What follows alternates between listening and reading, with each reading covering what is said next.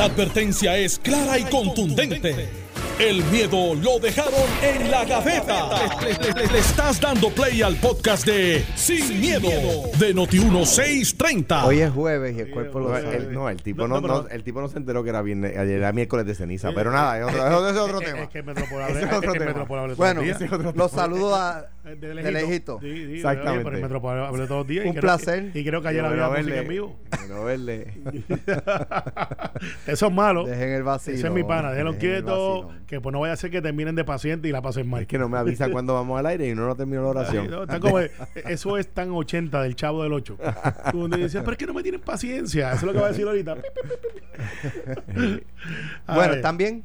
Gracias bueno, a Dios. bien. Qué bueno. Este, hay muchos temas para hoy eh, y, y quiero comenzar con un, un, un post que puso el gobernador García Padilla respecto, eh, ¿verdad? Y un poco eh, tomando como base el, el lamentable asesinato de Alexa el pasado fin de semana, trae a la discusión la necesidad eh, de que se atienda apropiadamente esto de la educación de la perspectiva de género desde las escuelas eh, primarias, ¿no? El secretario de Educación había establecido o dijo en algún momento esta mañana que no se había derogado eh, la carta, era una carta, ¿no? dos Una- cartas y las dos están derogadas Y que, y- pero él dice que fueron sustituidas eh, por un manual que no aparece. por un manual, pero No la- el manual no aparece. y además no se sabe el contenido, entonces dice que pero ¿cuál es el planteamiento suyo Bueno, el, el- el- el- todos los países del mundo, de para hecho, los que no han tenido la oportunidad de leerlo? De hecho, Illinois fue el último estado que lo hizo este, este mes pasado. Eh, todas las jurisdicciones en el mundo están moviéndose a educar a los niños transversalmente sobre la identidad de género. ¿Qué es transversalmente? Pues no es que va a haber, como salieron algunos locos a decir, malintencionados, a decir que se le iba a dar libros de sexo a los nenes. Educación transversal sobre identidad de género y perspectiva de género es que, por ejemplo, en La Charca, en la novela La Charca, eh, una persona viola a una mujer, pues se util- cuando se está dando la charca, se utiliza ese evento para, además de orientar sobre el- el- la literatura, ¿verdad? El género literario, literario del cual la charca forma parte, y se le dice que eso está mal, eh, hay que respetar a la mujer, eh, hay que respetar al otro ser humano, al individuo, y, y el, y si, si, si se, en la clase de historia se está eh, utilizando el asesinato de, y la desaparición de, de García Lorca, pues, pues se le acusó a García Lor- Lorca y se le persiguió por, por ser homosexual, etcétera, y se le educa a los jóvenes de por qué eso está mal, de que, de que eh, eh, los homosexuales no son personas distintas, eh, tienen, hay que respetar su dignidad y hay que amarlos como, como se ama a cualquier ser humano y se respeta a cualquier ser humano. Eso es educación transversal. Yo, cuando estábamos en el umbral de publicar una carta, se me hizo, y Carmelo lo, lo ha dicho tantas veces, la, la marcha más grande que se me hizo cuando yo era gobernador. Hasta esa época tenías el récord. Tenía el récord. Tenías el récord. Y eh, la marcha la hicieron antes de que sacara la, de que saliera la carta, por lo tanto no la habían leído. O sea, eh, fueron eh, prejuiciados hasta para protestar. Prejuici- prejuiciados hasta para protestar. Entonces, eh, lo, que, lo que plantea es que en la medida en que no se eduque a nuestros niños, vamos a tener a seguir teniendo esta misma incidencia de casos eh, de, de- de crímenes de odio y de violencia de género, porque, porque la- la- los victimarios son también víctimas del sistema de educación. Los victimarios son también víctimas de lo que se le enseña en la calle, en la casa, en la escuela, en el púlpito de la iglesia. De eso es de lo que se trata. Carmelo. Bueno, es que yo creo que nosotros como sociedad hemos crecido mucho en los últimos siete años. Digo siete años porque antes de eso era, era un tabú hablar de estos hechos. Eh, eh, lo que pasa es que yo tengo quizás una vista un poco diferente de si en el currículo de la escuela se debe atender de, de Juan y Juan o Josefina con, con- Juana. Eh, yo creo que es un asunto muy personal de la familia. Yo lo que no creo en el discrimen, obviamente. Y yo creo que en eso sí hemos progresado muchísimo. Y se ha ilustrado mucho más la sociedad. De hecho, tanto así que hemos tenido otros crímenes de odio que no han tenido la relevancia y la aceptación de aún, por ejemplo, el escrito de Carlos Pérez, del padre Carlos Pérez. Que dio, Eh, dio, me acuerdo que dio en la oración inicial, el día, primer día de sesión de este Sí. cuatrenio, dio gracias a Dios. Pero, pero, vistes ahora cómo él reaccionó.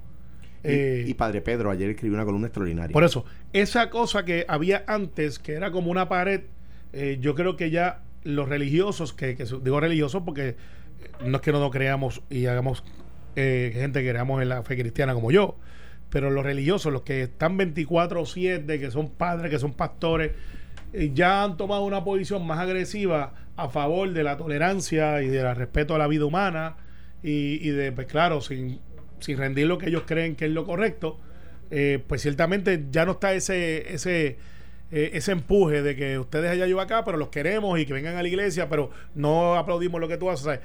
La, la columna del padre Carlos Pérez, que a su vez es jurista, es abogado, sí. Eh, es abogado. Abogado no solamente del Tribunal Cristiano, sino abogado, de, verdad. De verdad, de reválida. Es diferente a lo que quizás el padre Carlos Pérez hubiese escrito hace siete años atrás. Eso solamente él lo sabe, pero está ahí escrito.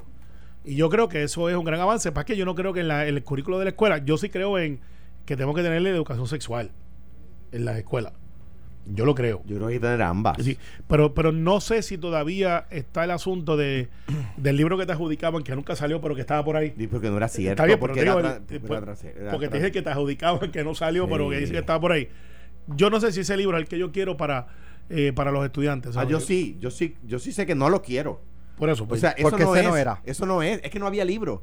Era, como decía ahorita, pues de nuevo, si en historia están dando el, el, el ¿cómo se llama? El holocausto judío, pues se le educa a la gente que, que odiar por raza, que odiar por fe, está mal. Holocausto judío, que surgió en el siglo XX, los cristianos estuvimos por siglos promoviendo el rechazo de los que practican el judaísmo. Y tuvimos que pedir perdón los cristianos tuvimos que pedir perdón. Dentro de unos años, como va la cosa, los cristianos tendremos que pedir perdón por el rechazo a los homosexuales, a los transgéneros, a, las lesbianas, a los transexuales, a los, a los transexuales. De, de, eso es de lo que se trata. Eh, bueno, y, y, yo creo que la Iglesia Católica ha ido, eh, con, este Papa, ha ido este más progresivo eh, que antes, lo que era Juan Pablo II, que era un Papa muy, el más carismático que hemos tenido creo yo, en la fe católica. Claro. En tiempos recientes. Pero este es algo que en la escuela yo creo que es para educar. Y creo que en la escuela debe haber también un recelo de que los padres y las madres tienen la oportunidad de ellos educar a sus hijos según entiendan que, eran, que, lo son, que lo son es lo mejor. Yo estoy de acuerdo contigo, claro, y yo quiero también, yo trato de que mis hijos aprendan buena historia, pero yo complemento a la escuela y la escuela me complementa a mí. Claro, pero pero tiene que haber un, Yo no voy a estudiar la charla con mi, la charla con mis hijos. La charla la estudian en la escuela y el padre viola a la hija pues y hay que educarlos. Bueno, bueno, y, eso es un buen punto, pero pero este yo creo que los padres tienen que tener un rol más activo en esa clase de eventos versus la escuela. Estoy de acuerdo. Vamos vamos al próximo tema. Ustedes saben que el expresidente del Partido Popular Democrático, ex gobernador, ex comisionado residente y ahora candidato nuevamente. Y, a, ritmo que va a ser a comisionado residente. Y, a ritmo que va va a ser ex candidato. eh, Aníbal Acevedo Vilá le solicitó a la Junta de Supervisión Fiscal más información que divulgue y sea transparente con los procesos de negociación de la reestructuración de la deuda. Eh, la Junta le contesta dos cosas. En primera instancia le dice bueno, lo que pasa es que esto es un proceso confidencial en gran parte porque así lo se ordena. Es que sea un proceso confidencial. Pero eh, el presidente de la Junta en una línea parece zumbarle un dardo a Aníbal Acevedo Vilá eh, y, le, dice, y eh, cito, como un ex oficial electo del gobierno de Puerto Rico que está íntimamente familiarizado con los procesos que nos llevaron a la situación actual, usted debe entender la naturaleza complicada de las negociaciones con la miriada, no sé si está bien escrito, de partes interesadas y los logros significativos que encierra, de acuerdo a los bonistas. O sea, le dice, tú quieres más información, tú, tú eres parte de este revolución, tú eres parte responsable de, la situación en la que estamos. Eh, tú eres parte responsable de promesa, tú eres parte responsable de la Junta y tú eres parte responsable de que esto se esté dando. Boom Chicken Nuggets. Bueno, Boom Chicken Nuggets. Lo, Boom Chicken Nuggets. Lo, que pasa es que... Drop. quiero hacer una analogía. Hace unos meses, el presidente de México, López Obrador, le escribió al... AMLO. Eh, AMLO, ajá eh, eh, le escribió al Papa y al Rey de España diciendo que tenían que excusarse con el pueblo mexicano por la opresión que hubo en la colonización a los indígenas mexicanos. Eh, Mario Vargas Llosa, que, que, eh, tiene una, un bolígrafo eh, elocuente, le contestó a López Obrador diciendo que López Obrador escribió una muy buena carta, pero que tenía que enviársela a sí mismo, porque los indígenas mexicanos siguen oprimidos hoy, siguen sin educación y sin salud hoy, y llevan más tiempo bajo la presidencia mexicana que bajo el gobierno de España. Desde la, desde la ha pasado más tiempo desde la independencia hasta hoy que el que pasó desde la colonización, eh, durante la colonización. ¿A qué, ¿Por qué traigo esta analogía? Porque, Porque eh, le cae perfecta a Aníbal. porque, porque le cae perfecta a tus, Car- Carmelo, a tus, a tus íntimos amigos de la, de la Junta. No somos de Alex. Te voy a decir por qué. Porque si bien es cierto que Aníbal Acevedo Vila tomó deuda, la única persona sobre la, la faz del planeta Tierra que tomó más deuda que Aníbal fue aquella para la cual Caco García, miembro de la Junta, era presidente del banco y José Carrión III levantaba fondos, que es Luis Fortuño.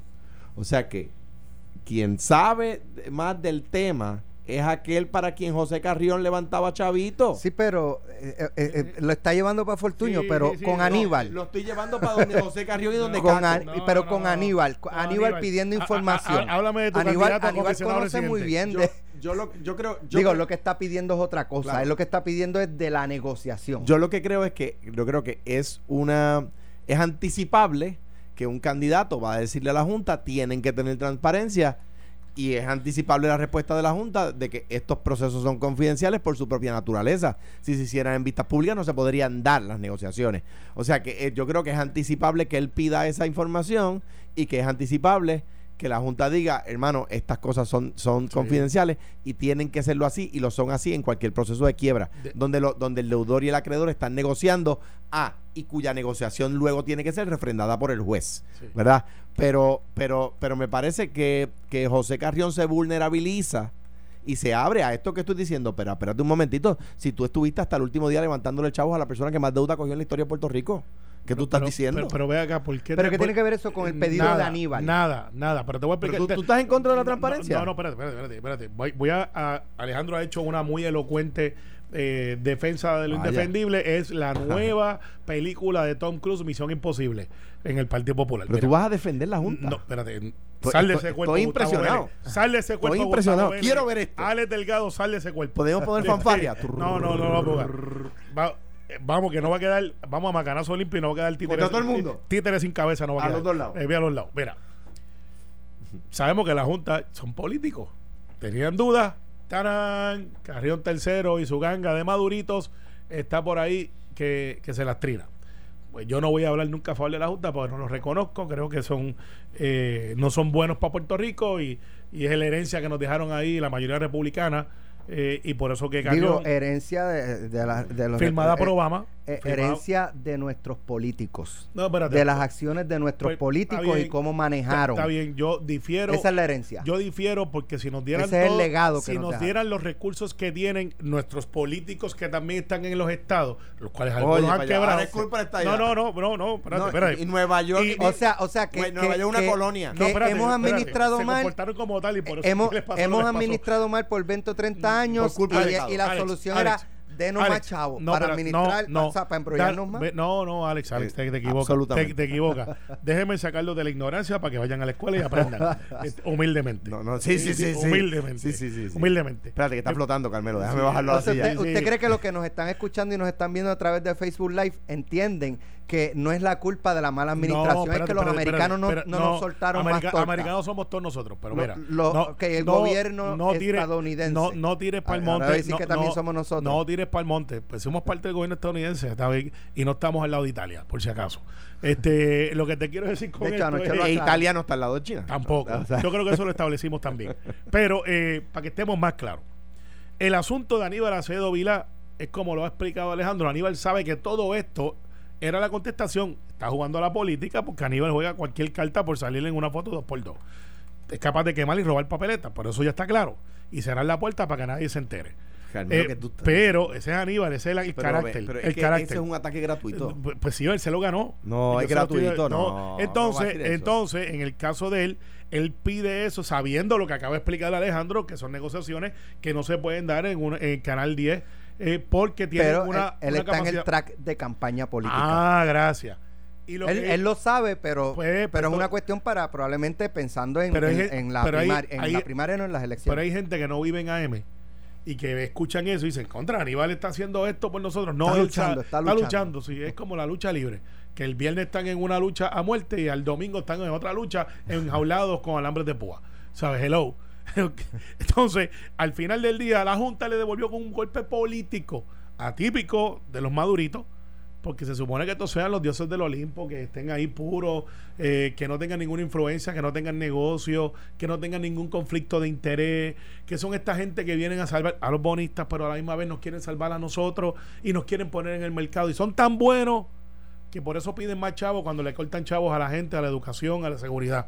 Eso es lo que pusieron. Para que los- estamos claros, es es una lo que puso el gobierno de los Estados Unidos. Sí, lo puso. Y, y Obama tuvo que firmarlo. Y Alejandro lo promovió. Y Pierluisi era el comisionado. Y se va a quedar ahí. Y por lo menos por tres o cuatro años más, es verdad. Eh, pero Eh, espérate, espérate. De, de hecho, Carmelo, te- tengo una, una duda. eh, porque yo le, había- le pregunté esto a Carrión y yo creo que su respuesta, o, o yo no había entendido mal.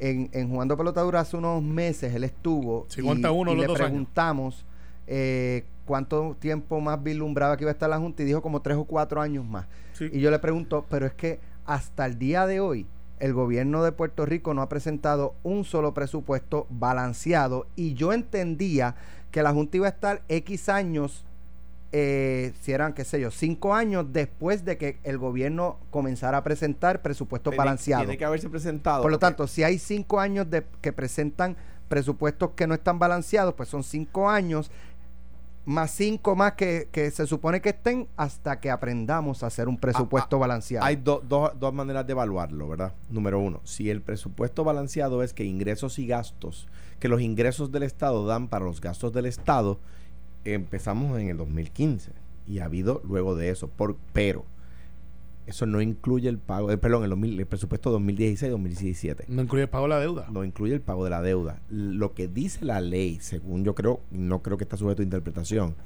es que son presupuestos balanceados, es decir, donde los ingresos del Estado dan para los gastos del Estado, incluyendo el pago, de, la deuda. Y eso no ha comenzado. Pero eh, eh, Bueno. con eso los presentamos desbalanceados, lo- lo que porque nos han tenido que poner el de ellos. Lo que yo creo, y mira, el, el que nadie en el país tiene más avidez porque la deuda se reestructure y se reduzca y el pago de la deuda se reduzca que yo para poder decir otra vez, vieron que tenía razón. Ahora bien, la Junta, a mi juicio, está haciendo recortes tímidos porque actúan como si estuvieran locos por terminar. Y eso es peligroso. Eso es peligroso. Yo creo que no están haciendo recortes tímidos. Carmelo, yo creo que el, que el mundo financiero, el- que el planeta financiero coincide Ah, no, pero tú ¿En dices recortes tímidos a la deuda. a la deuda. Ah, ok, es que se pudo haber interpretado recortes tímidos al gobierno. No, no, no, no, no, a la deuda. A, la, a nosotros No, a- con un machete, no, con una tijera. re- recortes a la deuda. a la deuda. A la deuda, sí, sí, sí. Que los recortes a la deuda son tímidos y, y lucen como si es que tenemos que terminar de restaurar, es que tenemos que, que volver al mercado de bonos. Es que es como si tú lavas el carro con, con prisa, vas al chivo. O sea, Pero- y va- entonces, ¿qué pasa?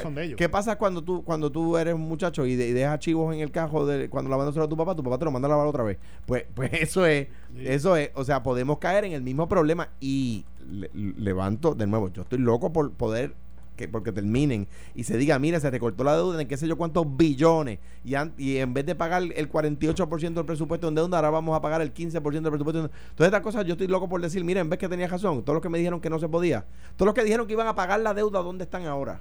Que la deuda y que se podía pagar, ¿dónde están ahora? Brickell. Están por ahí, y no, y aquí, en la- algunos tienen vecinos de oficina tuyo. Entonces, eh, que no, y no te incluyo a ti, por supuesto. Gracias. Este, ahora, ahora bien, ahora bien, di- dicho eso, no puede ser ahí como a, lo- a los fundillos de. No, o sea, no puede ser a los fundillos de red, ¿por qué? Porque ya ha pasado en otras jurisdicciones que reestructuran mal y vuelven a caer. Y eso es lo que hay que tratar de evitar, ¿verdad? Es lo que hay que tratar de evitar. Bueno, pero yo lo que creo es que la Junta siempre ha sido un agente receptor de la de, de los bonistas, que ellos le responden a los bonistas, quieren que volvamos al mercado porque saben que somos un buen cliente para embrollar. El gobierno de Puerto Rico no coge prestado, y esto es un fact, hace más de 4 o 5 años. O sea que nosotros, yo creo que hemos balanceado el presupuesto, ingresos versus gastos, creo que hemos recortado más que cualquier otra reducción y creo que sí, los co- recortes a la deuda han sido tímidos, a pesar que el último que como que eso pasó como por 72 horas y se olvidó. se, se, discutió mucho, pero, por 72 eh, pero la horas gobernadora lo desvió un poco a que a los, a, los pensionados. A que los pensionados, correcto. Pero Entonces se concentró más la discusión en sí. Pero el recorte no me pareció mal, pero habría que verlo más, eh, porque pues hay una emisión nueva que se va a dar. Claro, hay no una, a dar nada por nada. Hay un, un, decir es que el diablo está en los detalles. está en los detalles. Pero eso es un asunto que pues, aparentemente va a estar en los tribunales y yo soy los que creo que la Junta tiene una agenda y no es a favor de Puerto Rico. Estos señores, de hecho, eh, para que sepan, mucho del dinero que nos pudieran estar llegando ahora mismo, quienes están pidiendo en Washington al día de hoy todavía es Carrión, después que le hace una o dos actividades a Trump, porque él es republicano y está en el grupo de los 100. Eh, él ahora mismo nos pudiera soltar 2 o 3 billones que los tiene ahí aguantados en la Junta y de vez en cuando nos dan una golosina y se les vamos a soltar 256 millones para que se entretengan un rato. Pero, no solo que lo suelten, es que se ejecuten, porque nos han soltado qué sé yo cuántos billones. El otro día la gobernadora, que lo hablamos aquí, tuvo una buena reunión con los alcaldes y le, le adjudicó dinero. Claro, hay que ver ahora que... La ejecución. Que, el propio gobierno no ponga trabas. Pero, pero los billones que ya se nos han dado, que la gente los ve en la calle. Sí, pues yo estoy de acuerdo y, y en eso se ha fallado. Se ha fallado ay, le echa la culpa a fulano, mengano, sultano, se ha fallado. Y al propio gobierno federal. Sí, claro. que, ha puesto, que ha puesto trabas burocráticas. Las más que ninguna otra jurisdicción. Entonces, pues nada, ahí está el hecho. Ahora, eh, y, lo, hemos dicho aquí, y quiero, porque no quiero que nadie tenga expectativas falsas de cómo es esto. El gobierno eh, federal le terminó de dar dinero a Nueva, a Nueva, a Nueva Jersey por el huracán Sandy en el 2017 o sea, y fue nueve años después del huracán que terminaron. Sí, pero tuvieron una cantidad de dinero al frente para mitigación que no compara con lo que nos han dado a nosotros. Lo, sé, pero lo que quiero decir es que la gente, cuando, cuando hablamos de X cantidad de billones, que la gente no piense que... Que, que, llegaron ya al otro día. Y, de la misma manera que he criticado durísimo al presidente Trump, no se puede pensar que es que nos va a dar todos esos billones de un día para otro y que, es malo porque no nos los da de un día para otro. No, no es eso. Pero llegó el coronavirus a Puerto Rico. Es que, no, es que lo que nos vaya dando, las agencias no le pongan trabas. No, no, está bien, pero me preocupaste por un momento. Alguien, por favor, que le tome la temperatura. No, pero es que uno tiene que decir la verdad. pues está bien, yo estoy de acuerdo contigo con eso. Es que tú lo digas es el issue. Eh, porque yo sé que en el caso de Trump, que no es mi candidato. no lo habías dicho tampoco. no, pero tampoco le caigo encima como, como dos o tres. Tampoco le caigo encima así, ¿sabes? Yo digo, ese es el presidente de los Estados Unidos, estoy en desacuerdo cómo está en inmigración, en asuntos de cómo trata Puerto Rico, pero respeto a la figura del presidente. Si una Vamos. Me, me, me, da en la cara, yo no voy a contestarle, my point of view is completely different. no, no, pero yo no dejo, primero que no me la cara. Vamos. Y si me da, me defiendo. vamos a hacer, la, cara, vamos a hacer la pausa, pero cuando regresemos el tribunal ordenó al Departamento de Justicia que entregue en 24 horas el informe del almacén de Ponce eh, a la Cámara de Representantes. ¿Qué va a pasar? Yo creo que no lo van a entregar. Va a apelar. Van a ir al apelativo. Esto probablemente terminará en el Supremo. No deberían, pero, pero lo discutimos cuando regresemos. Y, te explico por qué. Vale. Estás escuchando el podcast de Sin, miedo, de Noti1630. Fuera del aire. Podemos, podemos. Podemos, un movimiento en España que se escogotó. Bueno, no, el, vicepresidente de gobierno de Podemos. Está bien, pero se escogotó por un rato. Así que, sí, sí. así que el, el, el, socialista obrero lo rescató. Bueno, ya estamos de regreso aquí en Sin Miedo Noti 1630. El Departamento de Justicia recibió un golpe ayer eh, en términos judiciales, ya que el tribunal ordenó que entregaran en 24 horas el informe del almacén a la Cámara de Representantes. Justicia, al parecer, digo, no, he visto un comunicado oficial, pero entiendo que iban a, apelar porque ellos se oponen Seguramente a, que a que ese informe se, se entregara a un, ¿verdad? Pues, en este caso a la Cámara o, deberían a la prensa. No deberían eh, apelar. ¿Por qué? Porque una de las funciones inherentes de la legislatura es investigar. Entonces vamos a récord, vamos a récord histórico la gobernadora Wanda Vázquez dijo, yo quiero una investigación que en 48 horas tenga un resultado. Y, que, y para un informe que se va a hacer público. Que se va a hacer público. Esas fueron las palabras de la gobernadora Wanda Vázquez, instrucciones de la Commander in Chief a, su subalterno. Entonces, tienes ahí, eh, pasaron 48, 72, no se entregó y se, y se, se dice que hay, pues, es parte del sumario fiscal una buena manera de decir, mire, eso es una información privilegiada porque aquí puede haber casos criminales cuales se utilizará la prueba. Entonces, yo creo que eso no se sostiene ante la constitución de que le da a la legislatura eh, el poder de investigar y poder requerir documentos eh, que después de todo, si la intención de la gobernadora, como lo es, es que se diera a conocer en 48 horas esa investigación, pues nada más con el testigo. Se pueden estirar el chicle pueden llegar al apelativo. Dudo, sinceramente dudo que el apelativo eh, diga no, no, este, no entré en eso. Dudo que el Supremo diga no, no, no, no entré en eso. Aquí el caso es claro, o sea, es claro. ¿Qué hacen con esa información? Bueno, ahí sí puede haber unas salvaguardas de prudencia que quizás la vista no sea pública, sea una ejecutiva eh, privada, donde ellos se miren y digan, ok, esta es la información que tenemos, y de ahí, después de todo, ¿qué es lo que puede hacer la legislatura con esa información? Aquí es que viene la ironía y viene el, el jaque mate. Pues la legislatura no puede acusar, la legislatura no puede imponer pena, Refiere. puede referir. Y refiere al que no le quiere dar el informe. A Que- justicia. Sí, sí, pero entonces... O ya- puede referir directo al FEI. Eh, Tú sabes que no, no yo creo no, no tiene que ser directo a justicia. A justicia. A justicia. Puedo equivocarme, no sé, pero mi mejor recuerdo es que sea solamente a justicia. Pero entonces justicia tendría que actuar sobre un referido de una evidencia que ya está montada en una investigación legislativa versus también la que ellos tienen interna. Mi opinión, no deben apelar. La gobernadora debe dar hoy una instrucción, entreguen el informe y se acabó el hecho que distrae. a menos que el informe pue- que publicar el informe pueda interferir con una investigación criminal que no lo sabemos, No lo sabemos. ¿verdad? Por eso que dije el sumario fiscal. Exactamente, a bueno, menos que pero esto se presentó ante, ante el tribunal. Y el tribunal debe haber evaluado eso. el tribunal debe haber evaluado eso. Y debe haber entendido que no interfiere una cosa con la otra. Pero mira, aquí hay do- aquí hay de calidad arena. El, el- la Cámara de Representantes lleva el caso y lo gana en primera instancia. La Secretaría de Justicia bien sabe porque ha estado en esos procesos eh, por muchos años. eh, puede apelar y ahora bien, apelar no significa que no tiene que entregarlo. Eh, Tiene que pedirle a la Corte de Apelaciones que detenga la eficacia de la de la sentencia de primera instancia, ¿verdad? Va a llevar una moción, o sea, presenta una apelación con una moción encima, o sea, que se tiene que presentar luego, no se puede presentar antes. o sea, el Se informe se le entrega al tribunal. No, no, no. El, Con- el- y y- el- y le pide que lo aguante. o el sea, Tribunal de Apelaciones, eh, bueno, sí, el Tribunal, el Departamento de Justicia en este caso, ¿verdad? Que es a quien le toca, sería el apelante, presenta una, un- una, una solicitud de apelación con, con el expediente y el expediente tiene que incluir todos los documentos que se le presentaron a primera instancia. Radica, ¿verdad? Se poncha ahí en secretaría. E inmediatamente después, o en esta, ahora en Suria, ahora es por internet, Sí. eh, y felicitaciones a vuestra presidenta por eso. Y al juez Hernández Denton, que estuvo antes eh, también persiguiendo eso. Encima de eso, o sea, justo después se presenta una moción que se llama moción de auxilio de jurisdicción.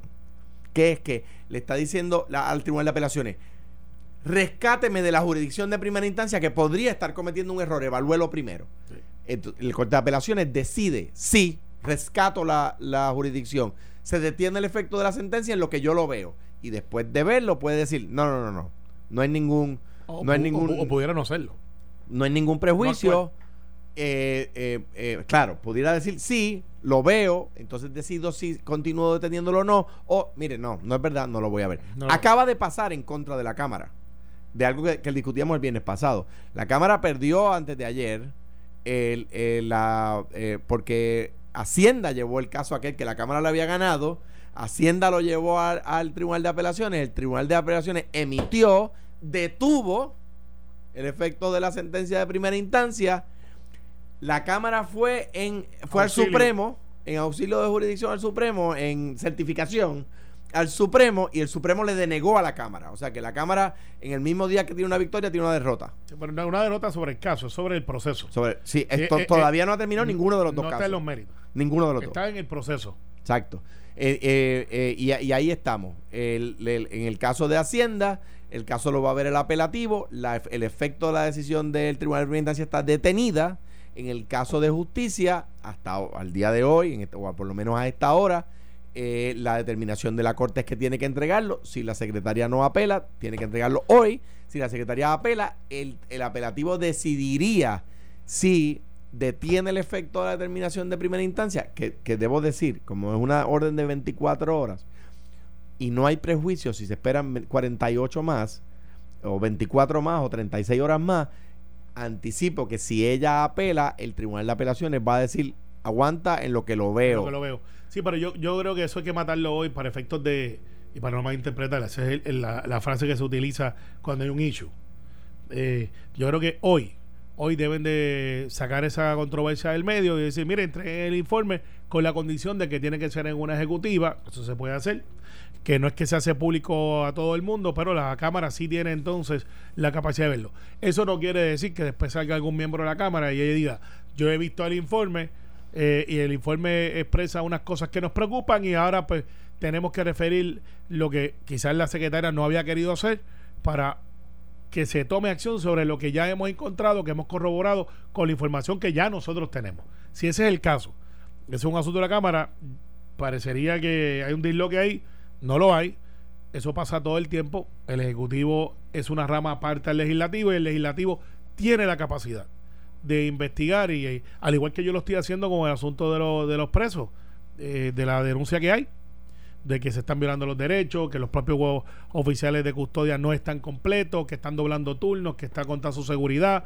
que están cancelando las visitas de los familiares, que están eliminando los servicios religiosos, que el sistema de salud con la nueva compañía que es local, yo aprecio eso, que sean locales, eh, no necesariamente está consono con lo que es la política pública, tenemos un nuevo secretario de corrección, todas esas cosas que se están dando, pues, ¿cómo yo puedo hacer? Yo no puedo entrar a la cárcel y decir, déjame entrar porque yo soy el senador de aquí. Eso es que tengo un protocolo. ¿Y cómo yo lo hago? Pues yo establecí una resolución de investigación que no es para darle un cantazo al Departamento de Corrección, es para resolver en mi capacidad legislativa el asunto con jurisdicción que como único lo asumo es con una medida de investigación, que no es una medida de acusación, es de investigación. De esa manera se subsanan las cosas. que ese es esos son los que tenemos los legisladores para atender el asunto del legislativo. O sea, yo no puedo aparecer y decir, Alex, yo quiero entrar a Noti1 porque yo soy senador. Y esto es una emisora que eh, tiene alguna licencia que además de federal tiene unos permisos estatales. Eh, déjame entrar. Y tú vas a decir, no. ¿Dónde está su jurisdicción sobre mi persona? Yo soy una en medio noticioso, soy prensa. Y sí, el carnet me lo da el Estado, pero, pero yo tengo otras protecciones. A menos que yo diga, déjame investigar cómo están las condiciones de la radio en Puerto Rico para efectos de seguridad, transmisión y esas cosas. Bueno, pasando a otro tema. Eh, ¿Viste, cómo te colé mi comunicado de prensa ahí? y, yo creo que, pero fue ahí casi imperceptible. Sí, nadie se dio cuenta. Nadie se dio cuenta. Eh, ustedes saben, que lo colaste. No, la información. La información fue perceptible. En el mes de julio se firmó la ley eh, de apuestas deportivas, ¿verdad? Sport betting. eh, para que las personas pues puedan... Ah, oye, lo que es un poco parecido a la bolita la bolita. Eh, pero escúchame, eh, escucha la analogía, no la he terminado. la bolita era algo ilegal que pasaba. La, bolita era algo ilegal que pasaba. Sí. Y cómo el Estado la hizo legal y empezó a recaudar fondos. Pega 3. Pega 3. ¿Verdad? Pues en los eventos deportivos en Puerto Rico se apuesta. Pero se apuesta ilegalmente. Eso es verdad. Y, la, y, esta ley un poco, eh, ¿verdad? Siguiendo otras jurisdicciones de los Estados Unidos, se aprueba esta ley para legalizar las apuestas deportivas con unos, unos reglamentos, unos parámetros y el Estado pueda eh, recibir, recibir más, más, dinero. Esta ley se firmó en agosto. Estamos en Fue de las febrero. últimas leyes que firmó Ricardo Rosario. Correcto. Vamos para, para marzo ya y esto está en un limbo. Se me parece mucho al megapuerto. O sea, ya hay, qué sé yo, decenas de jurisdicciones en los Estados Unidos que aprobaron y ya están corriendo. Puerto Rico incluso aprobó primero que otras jurisdicciones, ya esas jurisdicciones están recibiendo dinero y eh, Puerto Rico todavía está eslembado. Anoche tuve la oportunidad de dialogar con el secretario de Desarrollo Económico porque la información que nos llegó es que quien está detrás de que esto se detenga, se... Los casinos. Es los casinos y los hoteles utilizando... Sí, porque en, Las Vegas, en Las Vegas se ha destruido el turismo. Claro. O sea, en Las Vegas no hay turismo. No, no, no. por, por, las apuestas. No, hoteles están Los hoteles, Dios mío. Están los hoteles y los casinos eh, y tienen como frente a Carla Campos en turismo para detener esto. Anoche entrevistamos a Manuel Lavoy, yo que entiendo yo, yo, pudo, haber claro dicho, en eso. pudo haber dicho que eso era incorrecto. Vamos a escuchar parte de la, de la entrevista de ayer en jugando pelotadura a la voy. Eh, que se aprueba la ley hasta que se comienza a apostar pas- pasan de tres a cuatro meses. Puerto Ajá. Rico lleva nueve meses y esto está estancado. Ajá. La información que tengo es que turismo es quien está eh, arrastrando un poco. ¿Quién está poniendo la pies o piedra en el. ¿Alguien le está poniendo la piedra en el Yo he sido- yo he sido público en decir de que esto está atrasado. Lamentablemente ha habido unos procesos muy burocráticos Turismo. eh, y yo hubiese esperado que para diciembre se hubiese transferido la los división hoteleros- de juegos de los azar hoteleros y casinos de la compañía de usando turismo se turismo hubiese transferido la comisión. Y eso no ha sucedido y Los eso ha atrasado. hoteleros, los hoteleros y los casineros están utilizando a turismo para que esto se atrase. Yo lo que te puedo decir es que nosotros hemos detectado que han habido unos atrasos, se han levantado las banderas. De mi parte estamos trabajando tanto con la Comisión de Juegos Usted es con jefe ahí, AFAP, secretario. Usted no para puede que estar- eso usted es se secretario, destranque, usted es el jefe de la de turismo. Exacto. Y estamos trabajando con AFAF y ahora esta semana sale una solicitud de propuestas para seleccionar la firma que va a estar haciendo las nuevas regulaciones porque estoy de acuerdo. Esto hay que avanzarlo porque hay grandes oportunidades que no podemos perder. Secretario, Bueno, eh, Carmelo. No es que yo sea, eh, como pues soy amigo de, de Carla, eh, creo mucho en las cosas que ella hace. Es injusto decir que Carla Campos lo está teniendo. El jefe es mi amigo también, Manuel Lavoy. El jefe es él. Él es el que tiene que decir, esto es lo que se va a hacer. Eh, y aquí hay negocios que se montaron con la expectativa. Hay uno que, que ustedes se pasan metido allí, eh, que tiene Hay- no, que, no, y- y que, tiene todas las hay- capacidades de atraer Hay turismo para eso. inversión en Puerto Por se eso. hizo inversión Para eso. para esto. eso. Ahora esto se atrasa y esos inversionistas, se- pues mira, se tiene que dar. se cansan y se largan. Se tiene que dar. El otro que se tiene que dar, que lleva más atrasado todavía, es el de las maquinitas. Pero, pero Eh, Que, que ese tiene, ese está ahí aquí hace más de 20 años. tiene razón en que la voy es en es es responsable también porque él es el jefe de jefe. Campos. Pero, o sea, ¿por qué Carla Campos supone esto? Por Pues- pues proteger yo- a los pues- casinos. Pues yo no sé si se opone o no. Eh, yo sé que los casinos no le hacen mucha gracia. Yo creo que ellos tienen una capacidad de evolucionar. Porque muchos de los, no muchos, todos los casinos están en hoteles. Y tú puedes tener entonces, son, son dos clientelas totalmente diferentes. La clientela de Sport Betting son la gente que se viven en el teléfono, que no son los que están yendo al casino, que son un profile de edad mayor. El Sport Betting es más ágil, es millennial, es 40 and under, es un poder adquisitivo eh, diferente, eh, es mucho joven profesional. Y no es la señora que va a jugar maquinita, no, no quise como hacía mi eso. mamá. Mira, yo fui los otros Sí, mi días. mamá lo hacía. ¿Tú te imaginas a mi mamá sentada en un sitio de sport betting diciéndole bola a, a- a- a- Mira, bolas strike yo fui- gol, gol. Yo No, fui, no, ahí está. yo No, fui no, los no. otros días a un casino aquí en la, no fui, pa- pasé, este, ¿verdad? Porque tenía que pasar por el casino para llegar a un restaurante. Oh, tú también estabas ahí. Eh, No, donde no. estábamos ayer. Ah, está, por eso. Exacto. Sí, pero no ayer. No, oye. Ajá. Entonces, este, cuando paso por el casino con la persona que voy, eh, yo digo, diablo, si el Seguro Social se tira una redada aquí. No, los coja todos. Pues- pues- pues los coja todos. Y, y- Esa y- gente no, no se meten en los celulares a Me- jugar. No, No. claro que no. Entonces, no, olvídate, de la, olvídate, de la gente que no se mete a hacer jugar. Esto trae un montón de gente. Panamá es una jurisdicción eh, espectacular para el sport betting y lo hacen todo el tiempo y generan esto es una economía de trillones de dólares mundialmente. Si nosotros nos llevamos el punto 005 de esa economía, eh, mira, va a ser un palo. Al igual que eh, New Jersey. New Jersey se le co- escocotaron los casinos, eh, que era Atlantic City, y aprobaron la legislación. Hay unos puertorriqueños que estuvieron detrás.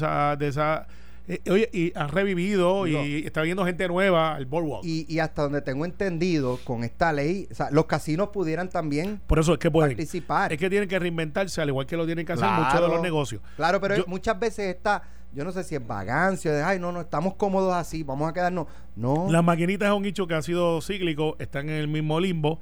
Los locales, que yo soy los que creo que quiero favorecer, porque son los de aquí, eh, y dejan los chavos aquí, pues mira, están también lo mismo, han ofrecido, vienen otros de afuera, pues eh, que código, sea transparente. código civil para finalizar. no ¿lo van a se bajar no va, van a bajar? no se va a aprobar hoy. A los muchachos y muchachas que están muy desesperados y algunos en histeria, este código lleva dos años discutiéndose.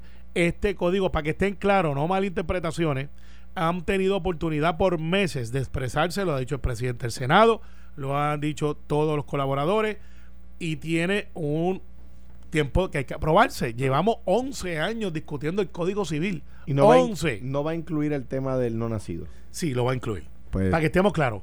Sí va, déjame decirlo otra vez porque hay unos o tres que se me pierden.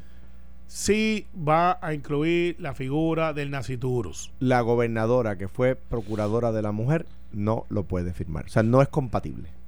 O sea, haber sido eh, procuradora de la mujer y firmar un código bueno, que le pero- quita derecho a la mujer a decidir sobre su cuerpo. Yo difiero y eso yo creo que va a ser motivo de discusión en este programa en Pero el futuro. usted, usted tiene un punto. pero se le olvida otro detalle. ¿Cuál? Es candidata. Bueno, está bien. Y, y- y referente a la Yo creo que le candidatura conviene como candidata ser firme en su Bueno, posición. yo te digo que nosotros vamos a pasar la semana que viene. Usted todavía puede enviar sugerencias a John Interillado. Vamos, Alejandro, envíale. Sí, debo decir, envíelo, Ah. Debo decir, y es una crítica velada. Ah, y está disponible en, el- en la página del Senado. Debo si decir- usted quiere ver cómo queda el código. Debo decir, es una crítica velada, ¿verdad? No, no, no, no, no planteo un cinismo oculto. Es un cinismo obvio. El mismo gobierno conservador que eliminó las cartas de perspectiva de género y de trato igual, igual, igualdad, tanto que hablan de igualdad, eh, a, lo- a, lo- a las personas gay, lesbianas, transgénero, transexuales, la, es el mismo partido que le va a quitar derecho a la 30 mujer a decidir sobre su cuerpo. 30 segundos, 15 para Alejandro y 15 para Carmelo. Hoy culmina eh, la presidencia en la AAA de Lidia Atienza. Evaluación.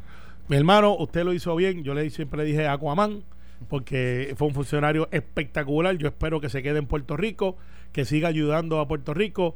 Eh, Se va a quedar. se va a quedar y, y ciertamente eh, cuando Pedro Pelici sea gobernador y es el que lo favorece. Ya. Ya lo tiró a montar. No, no, no, no, para Ya- sepa, ya lo no dejó desempleado. No, no, ya le está. Ya lo dejó- Eh, Eli, gracias por, por servir. En la Junta. En 15 segundos. Eh, Eran 15. Está bien, pues te cogí los tuyos. Los de Alejandro. Mira, eh, ya Carmelo dejó desempleado. Yo le deseo mucho mejor éxito que ese que le dura a Carmelo.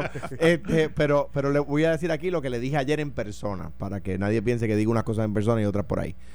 Eh, uno tener, eh, yo, yo estoy muy contento y le agradezco eternamente a Alberto Lázaro el trabajo extraordinario que hizo en la autoridad de acueductos y Eli también logró hacer un trabajo que le quitó problemas al gobernador. O sea, Eli eh, mordía la bala y en ese sentido creo que eh, fue continua. Eh, eh, Puerto Rico tuvo, en, en- en mi caso con Alberto, a quien le agradezco, y en este gobierno con Eli, un tipo extraordinario allí en, Lo en- fue, y- quiero agradecerle a Berlín que nos escucha, que me trajo las dos semillas de plátano eh, para sembrar. ¿Cómo tú sabes que no son de guineo? Eh, porque me lo dijo. Ok, son de plátano. Tú le Y el plátano- crees. Y el Tú plátano, le crees. a Beldiel yo le creo. está bien. A Beldiel yo le creo. Ah, y Becho, eh, Eli, gracias. Gracias por tu servicio. Esto fue, el podcast de Sin, miedo, de Noti1630. Dale play a tu podcast favorito a través de Apple Podcasts, Spotify, Google Podcasts, Stitcher y notiuno.com.